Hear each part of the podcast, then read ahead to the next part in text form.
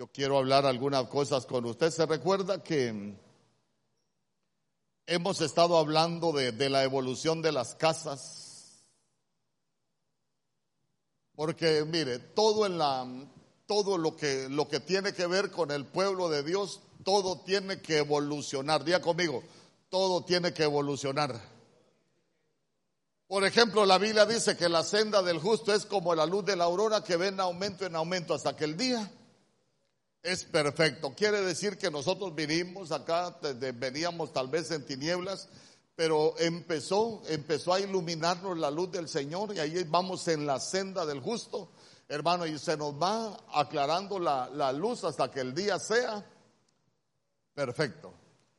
Eh, tantas cosas que, que, nosotros podemos ver en la escritura. Por ejemplo, se recuerda que el apóstol Pablo decía, cuando yo era niño, hablaba como niño, pensaba como niño y razonaba como niño, pero cuando llegué a ser hombre, dejé las cosas de, de niño. Entonces vea usted que él nos hablaba que había que, que evolucionar, hermano, de, de, de la posición donde nosotros llegamos al Señor. ¿Por qué? Porque hay cosas que que necesitamos cambiar y la, y la iglesia es un, es un organismo vivo, hermano, donde nosotros, donde nosotros vamos cambiando, vamos cambiando. Usted se recuerda también en, en el libro de Hebreos, capítulo 6, la Biblia dice que dejando los rudimentos eh, elementales acerca del Evangelio, dice que nosotros necesitamos avanzar hacia la madurez. Entonces, fíjese que en ese orden de cosas, hay una palabra que el Señor me ha dado y tengo ya varios viernes de estar hablando acerca de eso. Yo le, comencé a hablar de, de la evolución de las casas, porque fíjese que las casas pueden evolucionar de lo malo hacia lo bueno o de lo bueno hacia lo malo. Y creo que todos los que estamos aquí necesitamos y, y, debería de ser el anhelo de nuestro corazón que, que nuestras casas evolucionen de todo lo que hacíamos malo, hermano, poderlo cambiar para que nuestras casas aprendamos a hacer lo bueno. Dice amén conmigo. Fíjese que yo quiero, tal vez algún día vamos a hablar de las casas que evolucionaron para bien, pero yo he estado enseñando la evolución de las casas, como Dios, como Dios nos dio algo, pero que de pronto nosotros lo descuidamos. Y vea usted que las casas evolucionaron para mal. Se recuerda usted que cuando comencé a enseñar, le decía yo que nuestro Señor Jesús les decía, escrito está, mi casa será llamada casa de oración.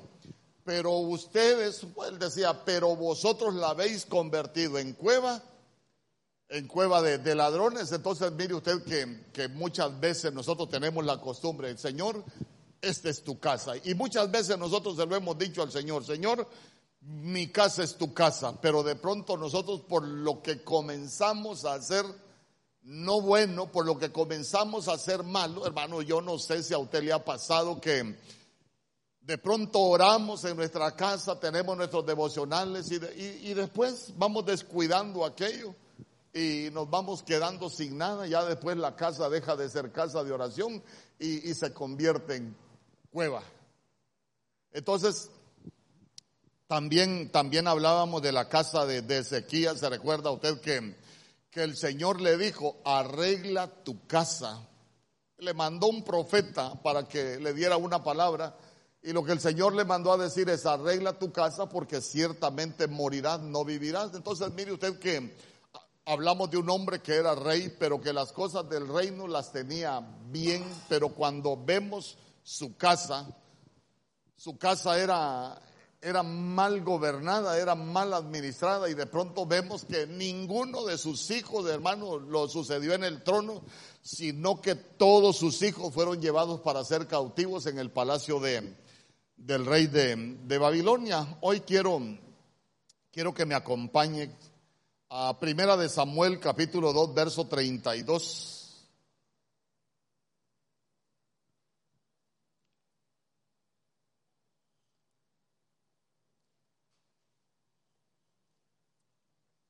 Primera de Samuel capítulo 2 verso 32.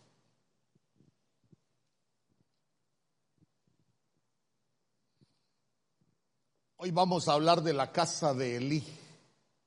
Mire usted lo que dice la Biblia. Verás tu casa humillada mientras Dios colma de bienes a Israel y en ningún tiempo habrá anciano en tu casa. Fíjese que para mí una de las, de las casas más, más impactantes que evolucionaron para mal es la casa de, bueno, todas las casas que evolucionan para mal es, es impactante. Pero, pero a mí me llama mucho la atención porque la casa de Elí, ahí vamos a hablar de la casa de Elí. La casa de Elí era una casa sacerdotal. Se recuerda que el Señor hasta le había hecho una promesa. A, veces, a veces la gente dice que el pastor no sabe lo que hace porque puso a alguien en un privilegio y lo quitó. El pastor no tiene palabra. Fíjese que a Elí el Señor le había dicho que su casa iba a ser una casa sacerdotal para siempre. El Señor, oiga bien, el Señor le dijo a Elí, tu casa va a ser una casa sacerdotal para siempre. Pero imagínese qué tremendo que cuando Elí comienza a cometer errores, cuando su casa comienza a cometer errores, ¿sabe qué dijo el Señor? Tal cosa haga yo.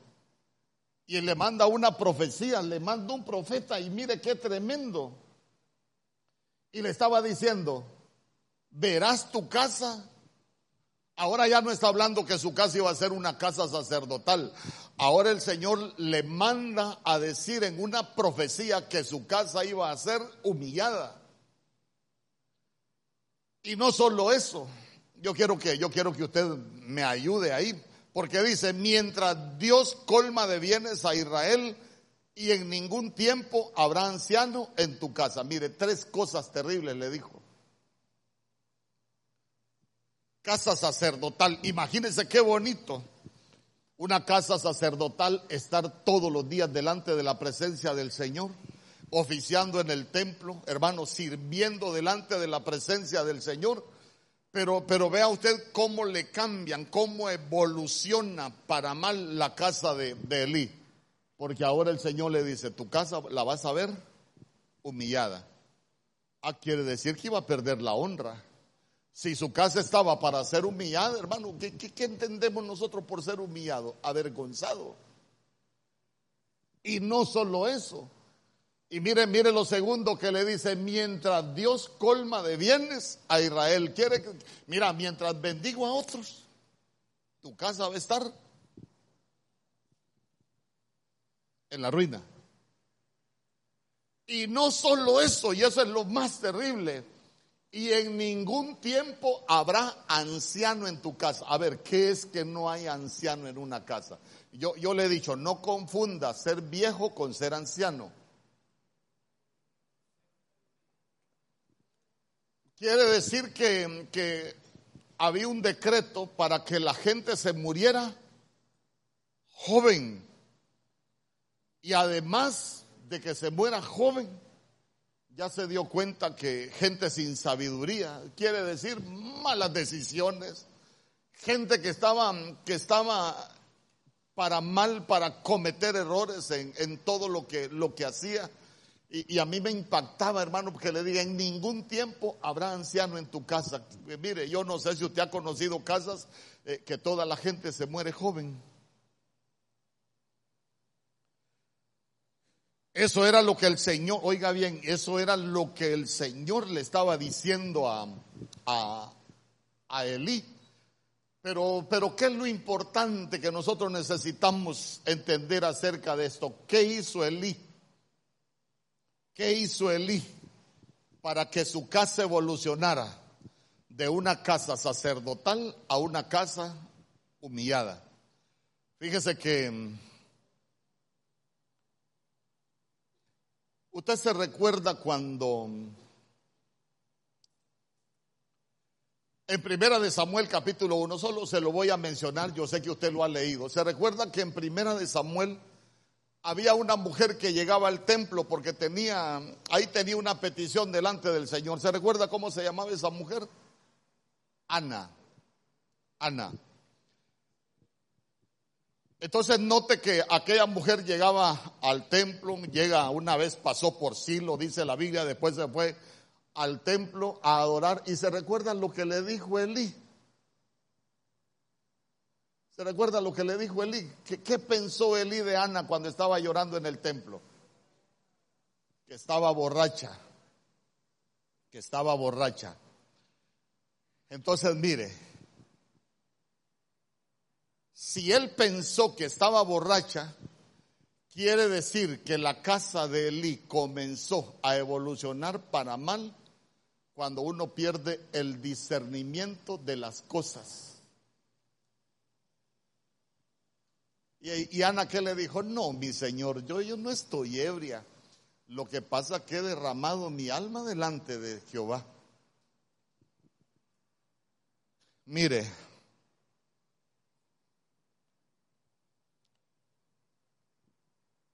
y mire qué tremendo, porque si hay algo que, que nos puede causar problemas a nosotros en el mundo espiritual, es perder el discernimiento. Porque cuando se pierde el discernimiento, nos quedamos únicamente con el don de la sospecha. Y cuando nos quedamos con el don de la sospecha,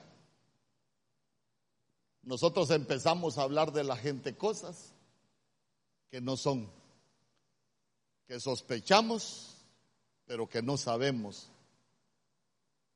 Porque espiritualmente estamos en la lona.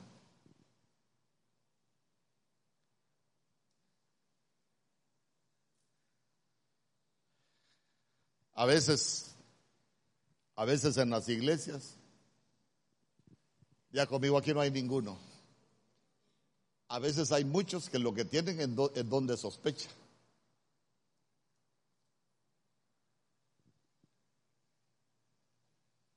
Una vez, una vez, otra vez y otra vez, mejor no le cuento.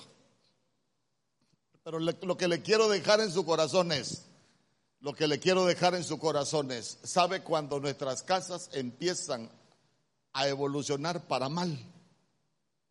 Cuando nosotros perdemos el discernimiento de las cosas espirituales. Mire, le quiero preguntar, ¿A qué viene usted a la casa del Señor? ¿Ah? ¿A qué viene usted a la casa del Señor?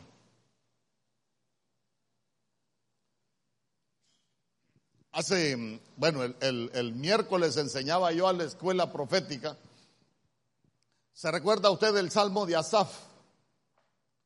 Asaf dice, por poco resbalaron mis pasos al tener envidia de los arrogantes, al tener envidia de los arrogantes. Y empieza él a hablar que él tuvo envidia, hermano, y dice, yo los miraba que estaban gordos, yo los miraba que sus ojos casi se les brotaban. Y, él se empezó a sentir mal porque él miraba como una gente era bendecida económicamente y él no tenía nada. Como quien dice, ¿y cómo es que el Señor bendice a estos si, si yo soy siervo del Señor y no tengo la misma bendición? Entonces mire usted que, que Asaf primero tenía el don de la sospecha, porque él estaba juzgando, pero no estaba discerniendo las cosas. Pero cuando usted sigue leyendo el Salmo se va a dar cuenta que Asaf dijo, pero cuando entré en la casa de mi Dios, pude entender el fin de ellos. Nosotros deberíamos de venir a, a la casa del Señor a decirle que, necesitamos aprender y sabe qué, que hay cosas que no solo las necesitamos aprender, sino que hay cosas que las necesitamos entender.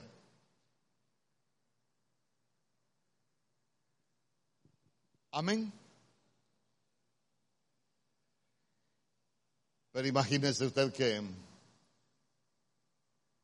aquí venía un hermano, yo creo que ya no viene era así como primo hermano, que yo estaba predicando Y después unos hermanos me enseñaban el teléfono. Mire, usted estaba predicando y el hermano me estaba escribiendo. Porque la gente a mí me enseña los mensajes.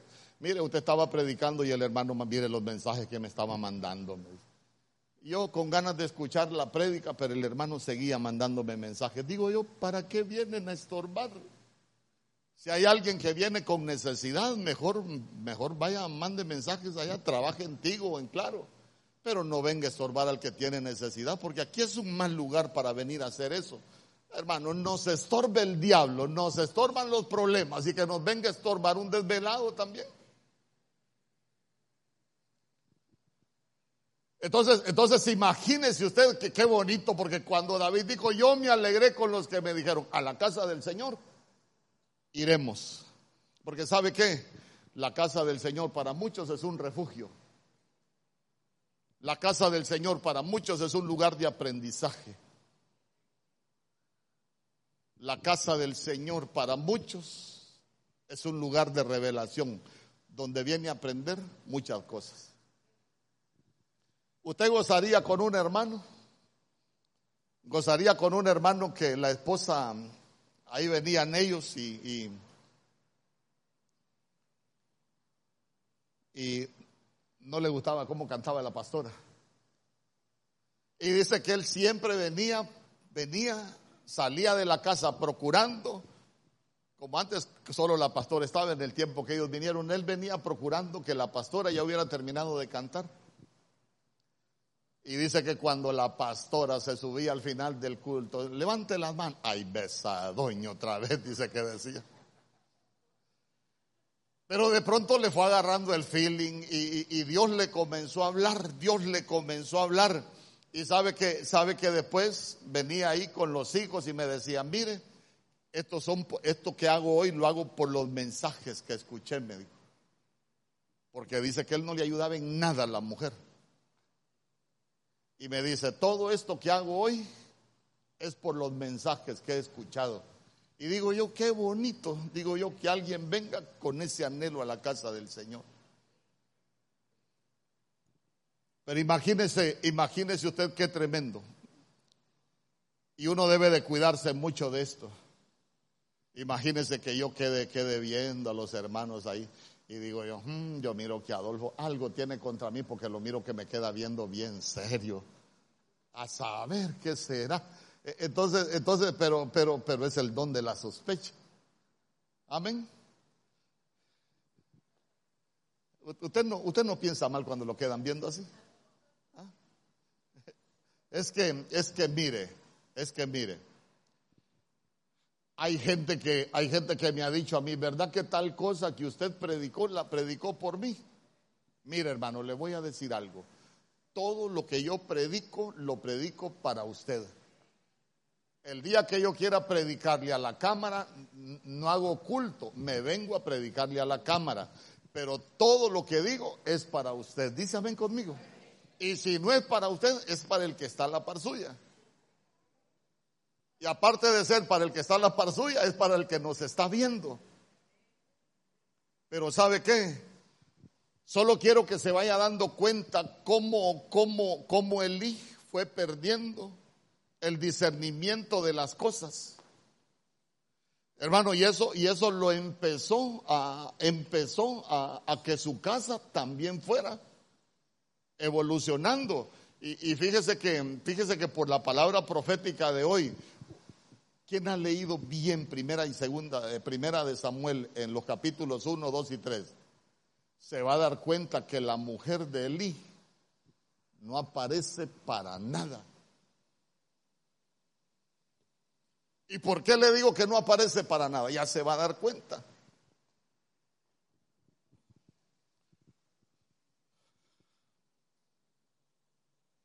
Ya conmigo, que no perdamos el discernimiento. Primera de Samuel capítulo 2, verso 12.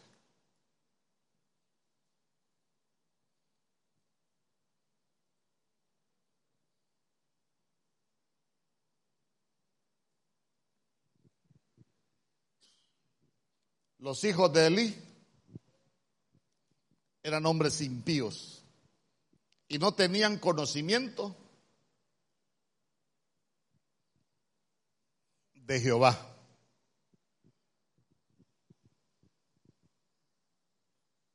Los hijos de Eli eran hombres impíos y no tenían conocimiento de Jehová. ¿Sabe usted que en el original hombres impíos dice que eran hijos de Belial? Yo le he dicho, cada palabra de esas que usted ve en español, hay, una, hay unos diccionarios donde uno investiga qué significa cada palabra y esa, y esa frase, hombres impíos, dice que los hijos de Eli eran hijos de Belial. ¿Y quién era? ¿Quién es Belial? El diablo que el Señor lo reprenda. Y mire qué tremendo. Y no tenían conocimiento de Jehová. Mm, perdóneme, perdóneme. Mire hermano, le voy a decir algo, le voy a decir algo. Nosotros los que somos cristianos tenemos una responsabilidad. Y más los que tenemos hijos tenemos una gran responsabilidad. ¿Sabe qué? Nosotros necesitamos, necesitamos enseñarles a nuestros hijos que conozcan a Dios como su Dios. ¿Sabe por qué? Porque muchos hijos solo llegan a conocer el Dios de sus padres, pero nunca llegan a conocer a Dios como su Dios. ¿Sabe cuándo los hijos solo conocen al Dios de sus padres? Cuando usted los trae a la iglesia, pero usted para que no molesten les dé el celular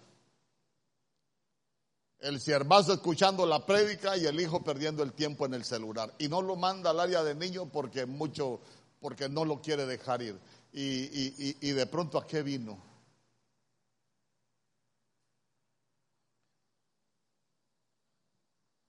Imagínese usted.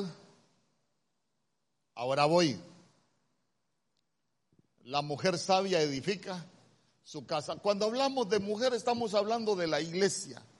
Quiere decir que una iglesia sabia, una iglesia con sabiduría se preocupa, se preocupa por la edificación de sus hijos. Nosotros como padres deberíamos de, preocuparnos por la instrucción de nuestros hijos. ¿Se recuerda usted de la mamá de Salomón?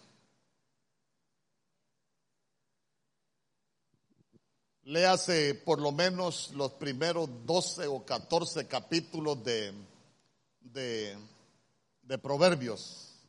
Siempre le dijo, hijo mío, hijo mío. ¿Y cuántas cosas le enseñó con ese hijo mío? Hijo mío, el principio de la sabiduría es el temor Mire, papadito, la sabiduría que usted tiene, si no tiene temor de Dios, no le sirve para nada. Eso es lo que ella le estaba diciendo. Hijo mío, no es de los reyes el vino. Hijo mío, no des tu vigor a las mujeres. Y, aún así, imagínese usted que Salomón, ahí es donde las cosas no cuadran. Salomón, el Señor, el Señor eh, tuvo una revelación ahí con el Señor, él pide sabiduría, el Señor le da sabiduría y digo yo, ¿cómo siendo un hombre tan sabio cometió tantos errores? Pero usted se va a dar cuenta que su mamá, su mamá le enseñó siempre. Y al final, ¿qué dijo él? El fin de todo discurso es este. ¿Cuál es el fin de todo discurso? ¿Mm? Temer a Dios, diga conmigo, temer a Dios. Sabe que, sabe que el hijo, el hijo impío, el hijo que, que vive en esa condición, es porque el padre no le ha enseñado a temer a Dios. Mire, nosotros a Dios no hay que tenerle miedo. Porque temer a Dios es, es reverencia, temer a Dios es respeto. ¿Sabe qué? Es enseñarle a nuestros hijos, mire hijo, aunque usted no lo vea, pero si usted hace algo malo en la calle, nosotros tenemos un Dios que lo ve. Eso es inculcarle el temor de Jehová a los hijos. ¿Sabe qué, hijo? Nosotros necesitamos aprender a tener reverencia por las cosas del Señor. Hermano, a veces uno, uno mire, uno de arriba ve todo, están, el pueblo está adorando y, y, vienen algunos que digo yo, bueno, algo va a ser el Señor, pero usted los va a ver, ¿qué están platicando? Y digo yo, ¿eso es temor de Dios? No, no hay temor de Dios. Si hay algo que va a ser de mucha bendición para nosotros, ¿y sabe qué? Va, que va a impedir que nuestras casas evolucionen para mal, es que nosotros aprendamos a tener temor de Dios. Un pueblo sin temor de Dios, corremos el peligro de volvernos impíos. Y le, repito, para los que les gusta estudiar, hombres impíos son hijos de Belial. Entonces imagínense qué terrible, qué terrible que nosotros estemos en una iglesia y que nuestros hijos no tengan conocimiento de Dios. Entonces note cómo fue evolucionando una casa. No se preocuparon por la instrucción de los hijos. ¿Se recuerda usted cuando el Señor le dio las tablas a Moisés lo que le dijo Deuteronomio capítulo 5 o 6? Estas palabras que yo te doy hoy, le dijo, las escribirás en los dinteles de tus puertas, se las enseñarás a tus hijos al levantarse, al acostarse y al andar por el camino. Entonces está hablando de que nosotros necesitamos instruir a los hijos. Por eso es que la Biblia dice, instruye al niño en el camino en el que debe de andar. Y aun cuando fuere viejo, no se va a apartar de él.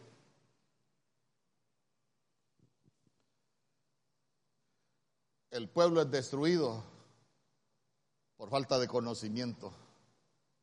El pueblo es destruido porque no tiene conocimiento. En dos, dos, veces aparece lo mismo, pero uno es falta de conocimiento y la otra es que no tiene conocimiento. Entonces, mire, mire qué lamentable cómo tenemos una casa sacerdotal que al final es una casa que, que, fue una casa de humillación, pero note usted cómo se fue degradando. Primera de Samuel capítulo 2, verso 24. Primera de Samuel capítulo 2 verso 24.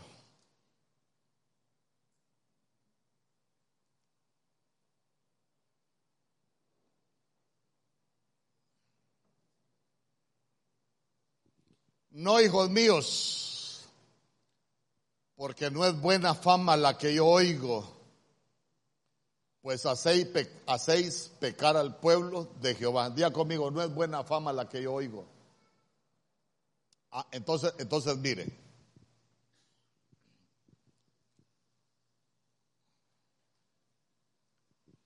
¿Cómo está su fama? ¿Qué fama tiene usted? Le pregunto, ¿qué fama tiene usted? Qué bonito que la gente diga, eh, Mire, allá en la iglesia de Benecer va un hombre ahí, Tito, que se siente en la primera fila. Qué hombre tan trabajador. Qué, qué bonito que tenga esa fama. Amén. Ay, perdón, hijo, por el ejemplo. ¿Ah? Pero yo le pregunto, ¿qué fama, qué fama tiene usted? Aquí en la iglesia, y sabe, y sabe cuál es el problema. Que aquí en la iglesia podemos tener buena fama pero allá en el trabajo, ¿cómo es su fama? Allá donde no lo ven los hermanos ni el pastor, ¿cómo es su fama? ¿Tiene buena fama? O, más o menos. Los jovencitos en el colegio, ¿cómo es su fama en el colegio de los jovencitos o de las jovencitas? ¿Ah? ¿Cómo es su fama? Como es digna de una hija de Dios, pastor. Gloria a Dios. Y de los jovencitos, ¿cómo es su fama? La fama digna de un hijo de Dios, pastor.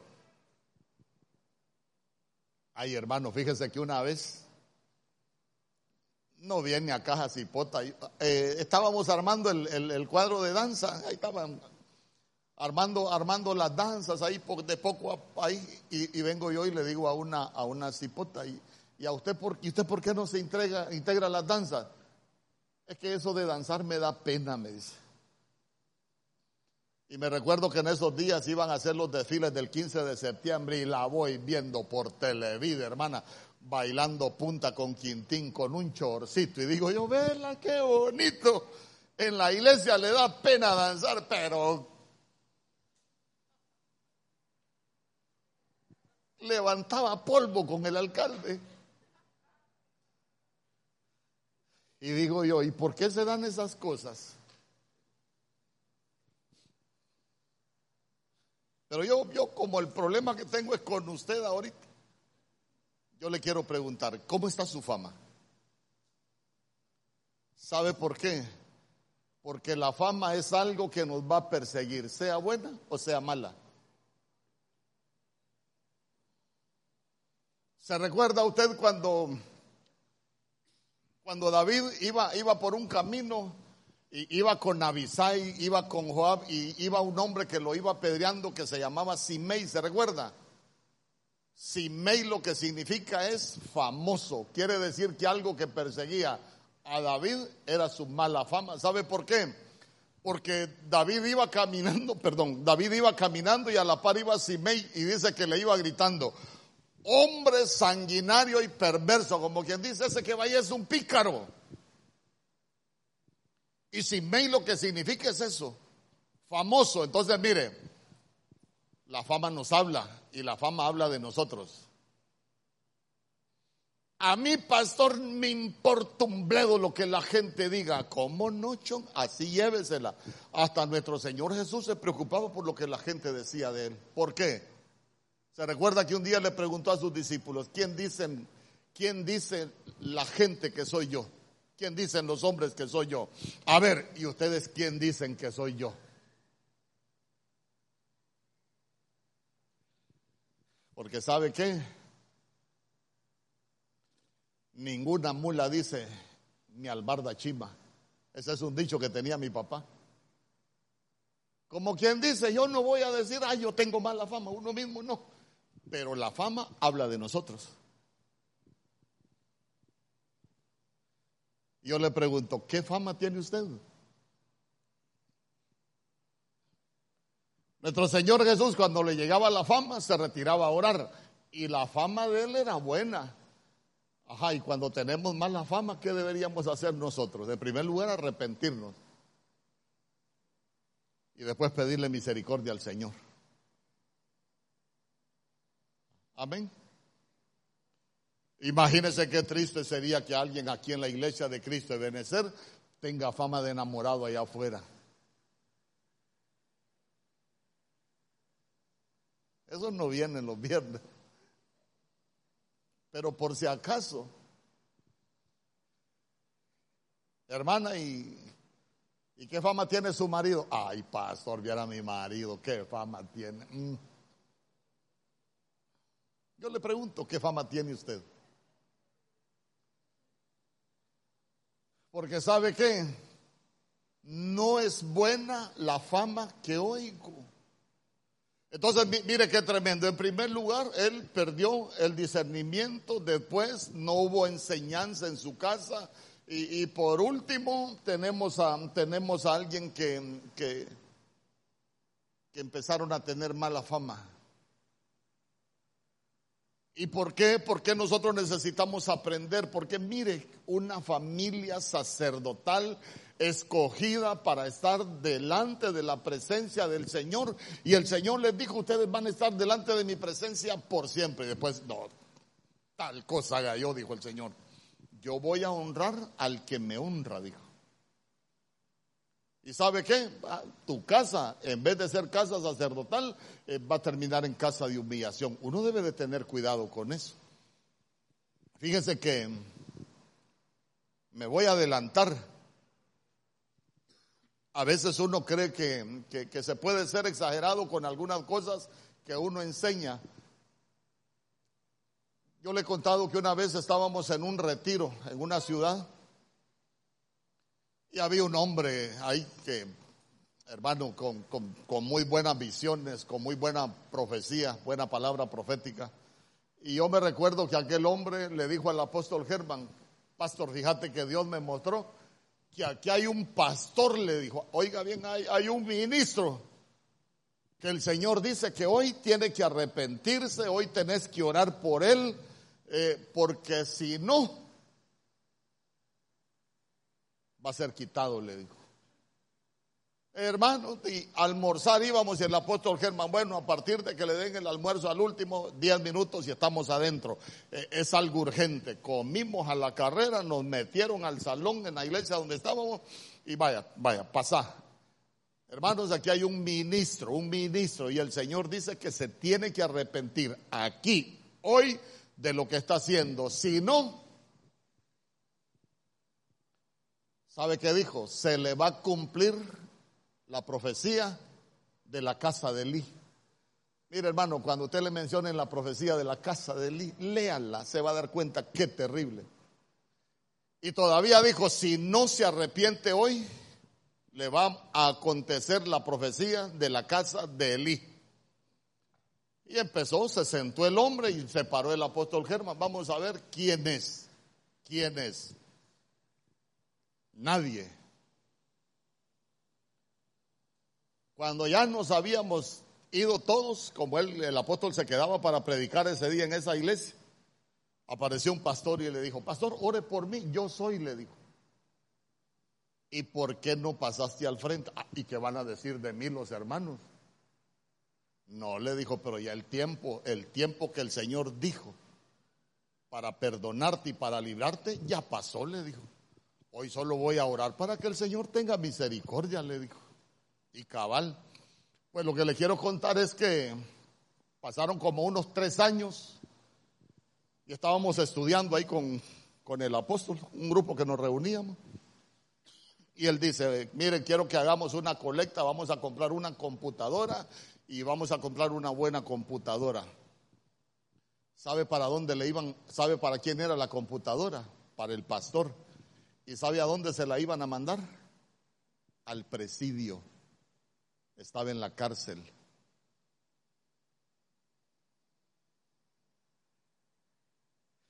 Hermano, y a, mí eso me dejó una gran enseñanza y dije yo, Dios santo, y, pero imagínese usted que, que los hijos de Eli, de entre los problemas que los llevaron a hacerse famosos fue el pecado. Eh, de los hijos de Eli, entre las cosas que los llevaron a, ser hombres impíos, es que menospreciaban las cosas de la casa del Señor, menospreciaban las ofrendas, ¿sabe qué? De, pecados sexuales en la casa del Señor, hermano. Siendo cristiano, viviendo en pecado sexual. Entonces, entonces vea usted que, que uno debe de tener cuidado porque el pecado siempre va a traer consecuencias a nuestras vidas. Dice amén conmigo. Primera de Samuel capítulo 4 verso 13. Hay tantas cosas que se podrían hablar, yo solo quiero dejarle algunas que son elementales.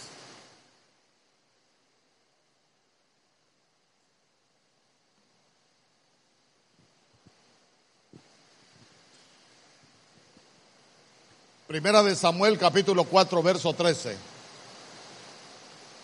Y cuando llegó, he aquí que Elí estaba sentado en una silla vigilando junto al camino, porque su corazón estaba temblando por causa del arca de Dios. Llegado, pues, aquel hombre a la ciudad y dadas las nuevas, toda la ciudad gritó. Entonces sigamos aprendiendo de, de Elí. Ya conmigo, estaba sentado.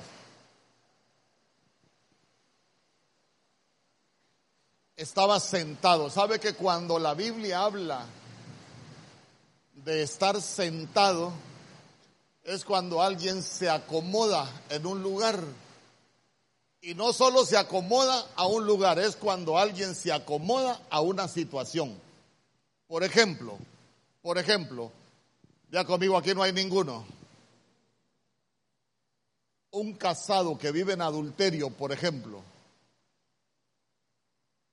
y, si, y, pasa el tiempo, no se arrepiente, no corta con la relación, entonces quiere decir que él ya está espiritualmente sentado. ¿Por qué? Porque ya se acomodó a vivir en pecado. ¿Me explico? Es como el que vive con un vicio. Hermano, si se predica, se habla del vicio que ni los borrachos van a heredar, hermano, y, siempre sigue. E, entonces, entonces quiere decir que se acomodó, ya se sentó. Pero, pero mire usted qué tremendo, porque él ya no estaba en el camino, ya estaba junto al camino. Entonces lo que nosotros podemos aprender es que había mala fama, había pecado, pero vea usted que él se acomodó y ya no estaba en el camino, estaba junto al camino. ¿Y quién es el camino? Cristo. Entonces quiere decir que el camino es Cristo, pero como no corrigen el pecado, se salen del camino. Ah, hermanos, son cosas que nosotros necesitamos reflexionar. ¿Por qué? Porque uno pensando que, que va para el cielo, ve y no vaya para el infierno porque está junto al camino.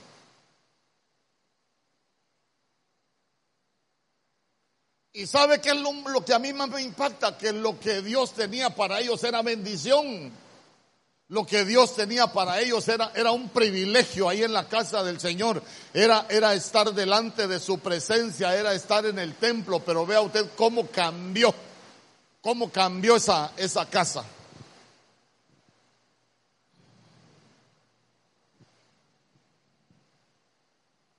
Yo quiero que nuestras casas cambien para bien. Que nuestras casas sean de bendición. Primera de Samuel capítulo 4 verso 15. Voy a ir rápido, ya llevo 40 minutos.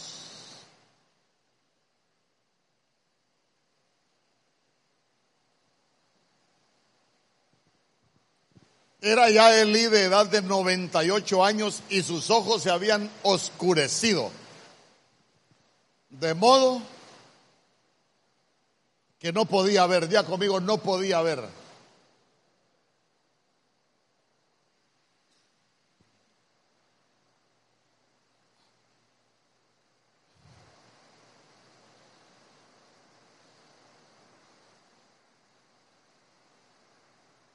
Ya conmigo, se le oscurecieron los ojos.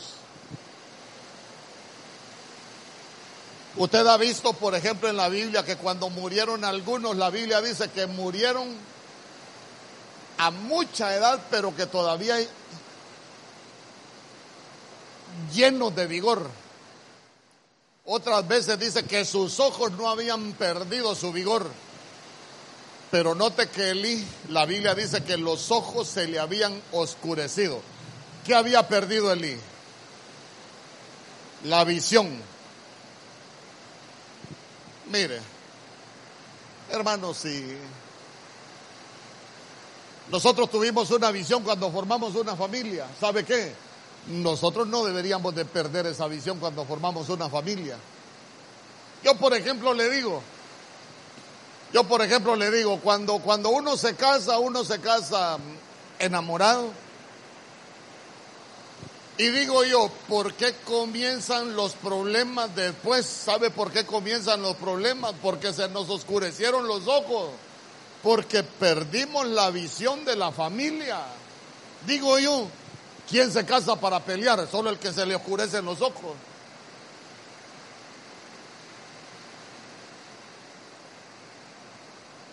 Entonces, mire, si hay algo que nos va a hacer perder la visión de la familia, es el pecado, hermano, es el pecado. ¿Sabe por qué? Porque después de que a Elí se le, oscurecieron los ojos, es cuando ellos fueron despojados del arca de la presencia del Señor. Entonces quiere decir que en su casa ya no había presencia de Dios. Mire, yo digo, yo digo, a veces uno dice que nos falte todo menos tu presencia pero de la casa de Eli, una casa sacerdotal, alguien que había sido puesto por el Señor en ese privilegio, de pronto usted se va a dar cuenta que es una casa que termina sin la presencia de Dios. Imagínese usted una casa sin la presencia de Dios y, vamos a orar, Señor, te vengo pidiendo que, que, que ayudes a mi familia, pero si el Señor no está ahí.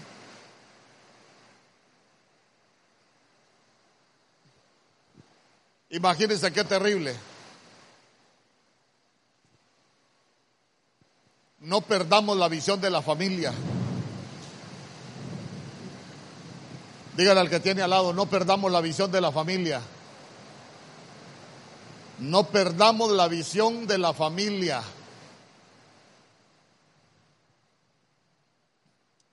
Ay, hermanos, si hay algo que lo hace sufrir a uno, son los problemas familiares.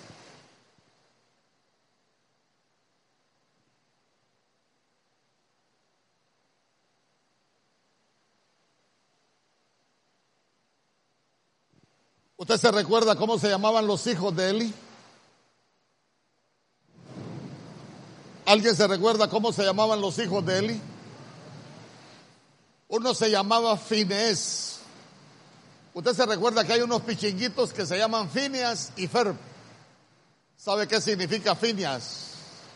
Boca de serpiente. Boca de serpiente. ¿Sabe qué hace? ¿Sabe qué hace? Evolucionar nuestras casas de una casa sacerdotal a una casa de humillación. Cuando en la casa tenemos boca de serpiente.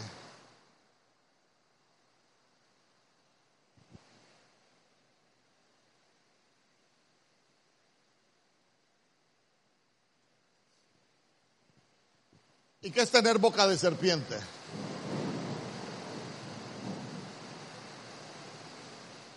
Le pregunto, ¿qué es tener boca de serpiente? ¿Ah? Somos venenosos con lo que decimos. La boca de serpiente, como, como decía David, veneno tienen debajo de su lengua. Y la serpiente siempre va a ir en contra del Señor. Por eso es que uno debe de cuidarse, hermano, perdóneme. Se recuerda que la Biblia en Santiago, cuando habla de la lengua, ¿qué dice? Boca de serpiente, en la boca está la, en la, boca está la lengua. Y se recuerda en el libro de Santiago cuando habla de la boca, ¿qué dice?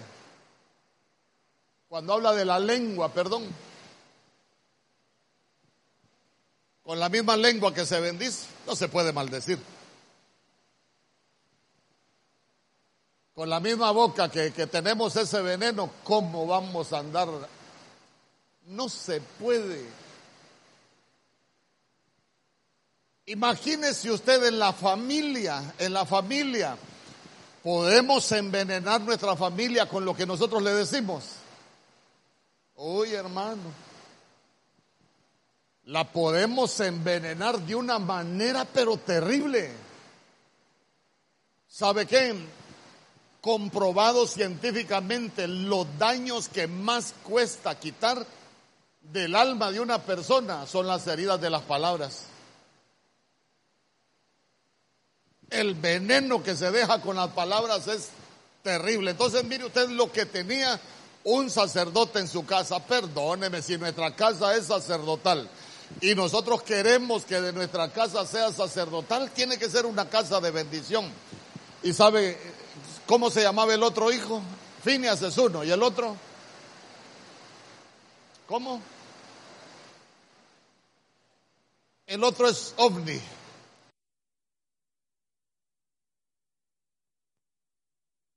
Gloria a Dios, gloria a Dios.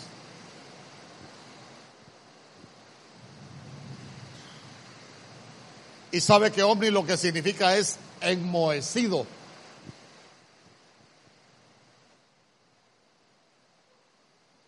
No hay nada nuevo. Todo se vuelve viejo.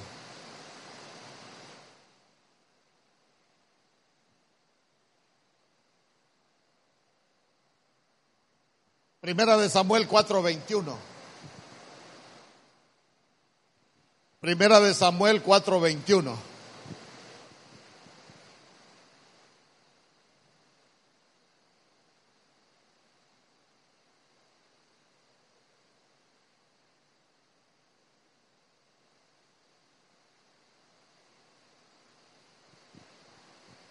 A ver.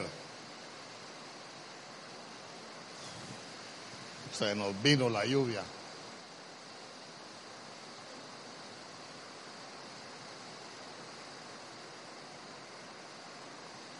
Quiero, quiero que lea usted ese verso conmigo ahí en la pizarra.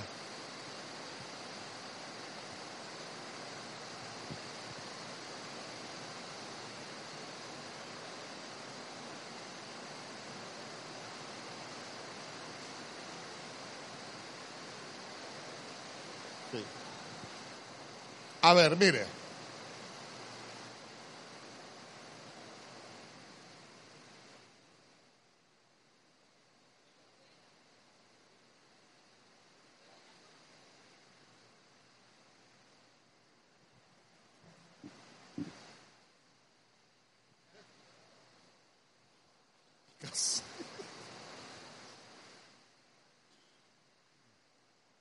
A ver, mire, mire, mire, ahí conmigo, no pierda la atención. Usted sabe que van, le avisan a Elí que fueron despojados del arca de la presencia. Mire, una familia sacerdotal que se quedó sin la presencia de Dios. Cuando a él le dan la noticia se habían muerto sus hijos. Pero cuando su hijo estaba, estaba muriendo, la mujer de Fines estaba pariendo. Y mire qué tremendo porque dice, y amó al niño y acabó diciendo, se ha ido la gloria de Israel por haber sido tomada el arca de Dios y por la muerte de su suegro y de su marido. Yo solo le quiero hablar de los sicabod.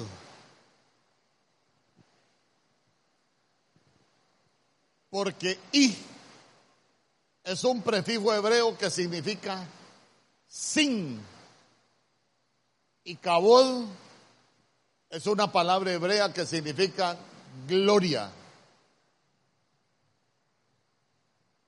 Entonces mire usted, ¿hasta dónde evolucionó la casa de Elí? Evolucionó de ser una familia sacerdotal a una familia sin gloria. Sin gloria. Esa gloria que aparece ahí, esa gloria cabod. ¿Sabe usted que esa gloria cabod es la que a nosotros nos permite prosperar en esta tierra? ¿Sabe que esa gloria cabot es lo que nos permite alcanzar bendiciones en esta tierra? ¿Sabe que esa gloria cabot es lo que nos permite ser prosperados en esta tierra? ¿Sabe que esa gloria cabot es lo que nos permite alcanzar honra en esta tierra? Ahora véalo espiritualmente. A veces hay gente que hace cualquier cosa y nunca puede prosperar. ¿No será que se perdió la gloria, acabó?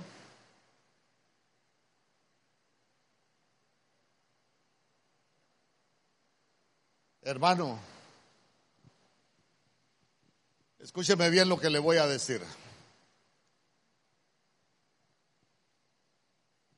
A veces hay gente que trabaja, no es aragana pero no prospera. ¿Y sabe cuál es muchas veces el problema? Que se perdió esa gloria.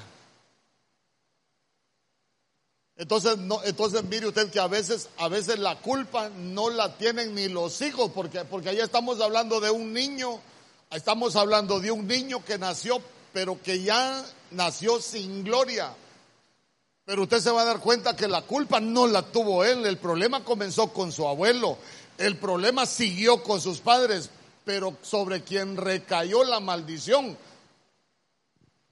fue sobre el hijo, el hijo del hijo.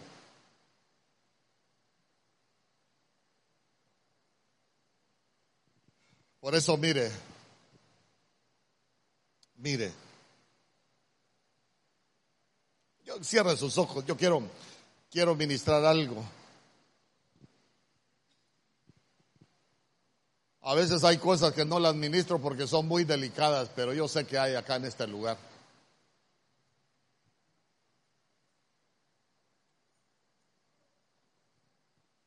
¿Sabe por qué? Porque estamos hablando, ahí estamos hablando de una casa sacerdotal. Y sabe que la Biblia dice que el sacerdote comerá de lo mejor de la tierra. El sacerdote tiene herencia. Pero muchas veces, pero muchas veces aún siendo pueblo de Dios,